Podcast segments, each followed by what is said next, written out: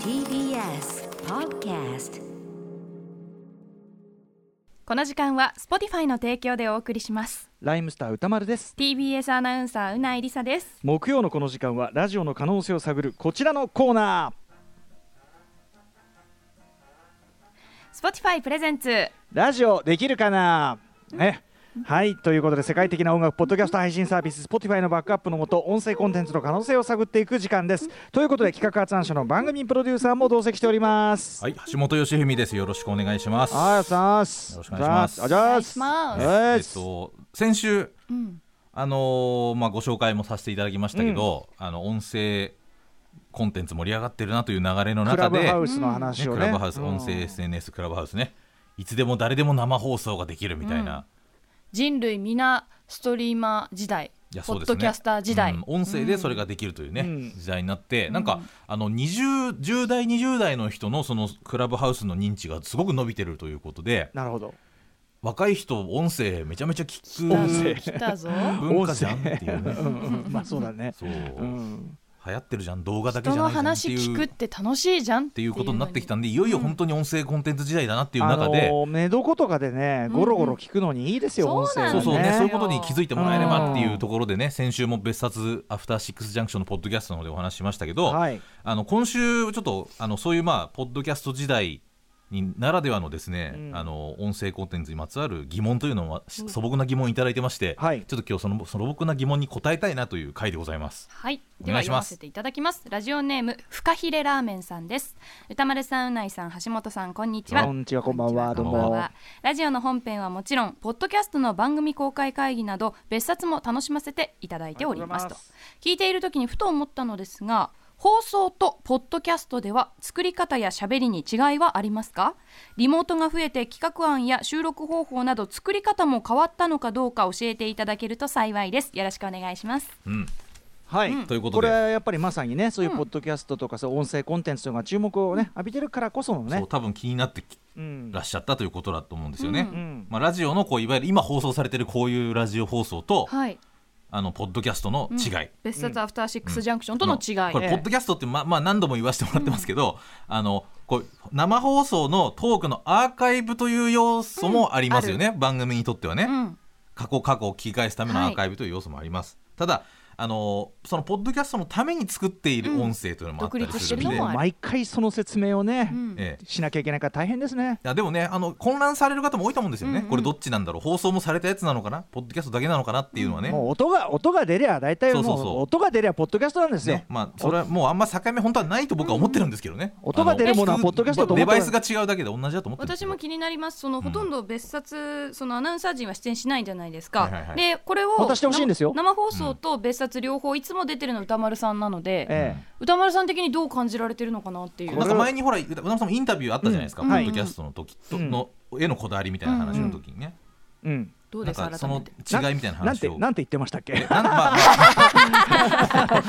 あれです、わかります、わかります、だから、簡単あにの、は言うい、とあの、要するに、ホーム放送は、やっぱりね、基本的な時間の枠というのがまあ尺決に追われながら決まってるし、尺があるはし、いその伝えるべまあ、きある情程報度のの。発言内容もね、はってい、う整理圧縮みたいなのがありますけど、ポッドキャストは基本的にはケツとかそんなに気にしないで喋るのでまあい良くも悪くもダラダラ喋り、ねだからそのダラ喋りみたいなあのノリがいい場合はやっぱそういうポッドキャストは割とその色が濃いかなみたいなね、うんとこありますね、ううんんそういうことですよね、大きく言えば、うんそうそうそうまあ特にそのあこの番組の場合は生放送とそのポッドキャストをこう2つやるっていうねあのまあパターンでやってますから、うんそのこう差別化を割と意そう識ねしてやっているっていう本放送ではやらないことをだからまあその言えないもちろん内容的な違いも当然ありそうでますすよね、だかがら生放送だとこうあの不特定多数であのうっかり聞いてしまう方もいるということで、映画のネタバレは避けるようになりたまだすそよね。の内容例え的なね違いはもちろん当然のことなんだけどそれだけじゃなくてだからそのさっきから言ってる喋りのものも当然違いますよだからそのテンションとかと多分当然なんか全然黙ってたりとかばありますね。全然テンション低かったりとか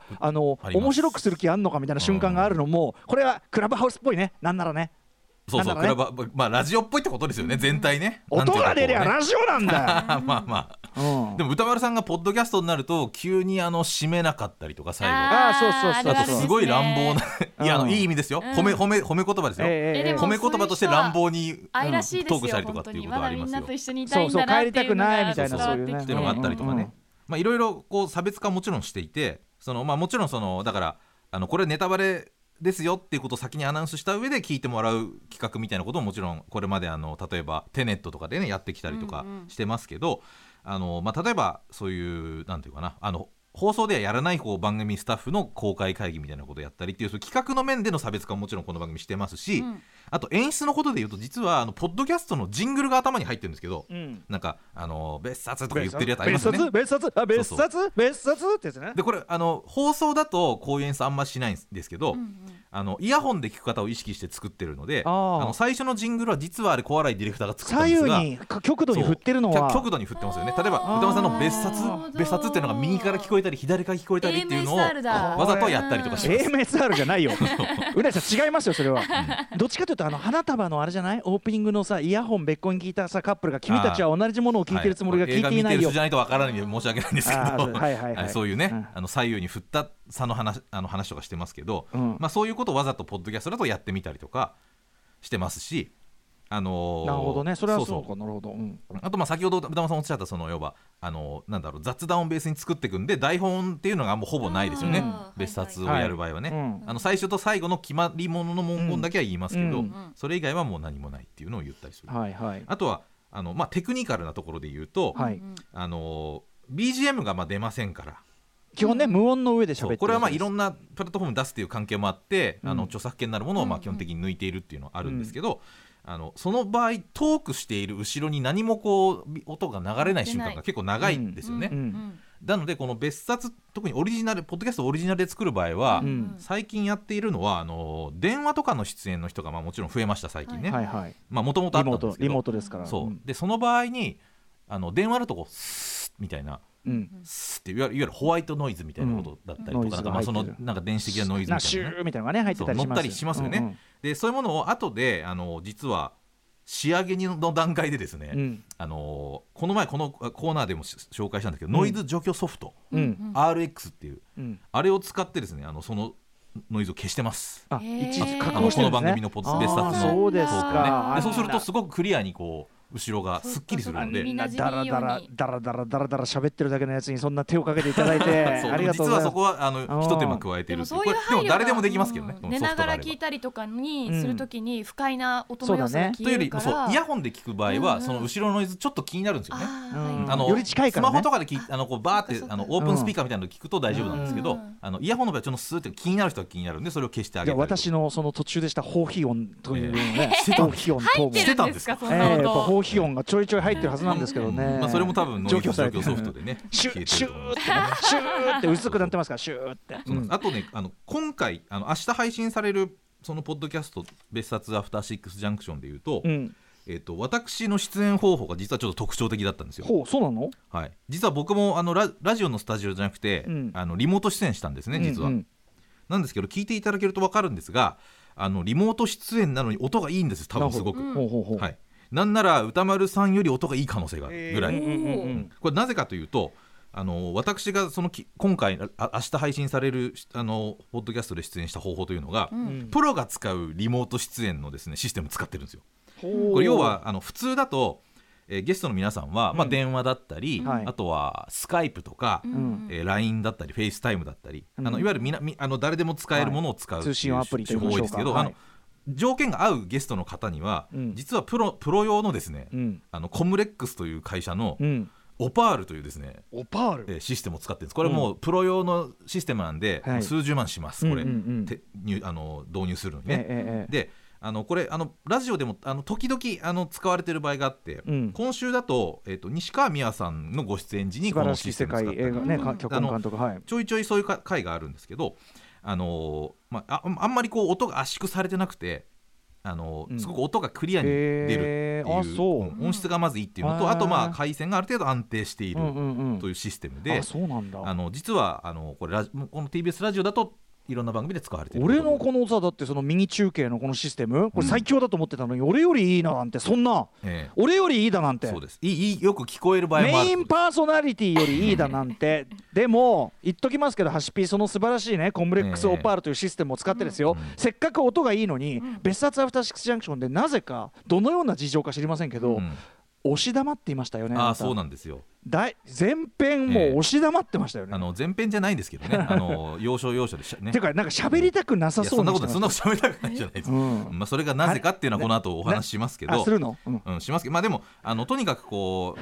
うポッドキャスト用にちゃんとこうなるからそれ用にちゃんと音をちゃんとこだわったりとか、うんうんあと構成も作ったりとかっていうことをしてて、はい逆にだからそのさあの素の喋りしかないっていうことだから、うんうん普通よりも気使う部分があるってことですよね。そうですねある意まあ、味だからこれ放送のアーカイブの方も本当はそう、うんまあ、ある程度本当はコントロールされてるんですけど、まあ、これは生放送で、うんあのミキサーがちゃんと卓でこう、ええあのイイコライザーとかで調整したりとかしてるんで、っ